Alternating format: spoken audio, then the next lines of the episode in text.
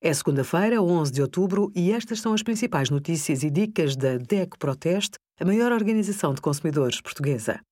Hoje, em DECO.proteste.pt, sugerimos as regras em vigor na última fase de desconfinamento e a ferramenta que permite analisar 135 rótulos de alimentos, como barras de frutos secos, cereais, flocos e granola.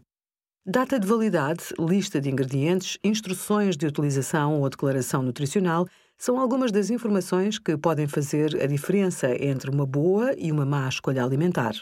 A declaração nutricional é obrigatória nos rótulos, com exceção de alguns alimentos como sal e substitutos do sal e pastilhas elásticas, por exemplo.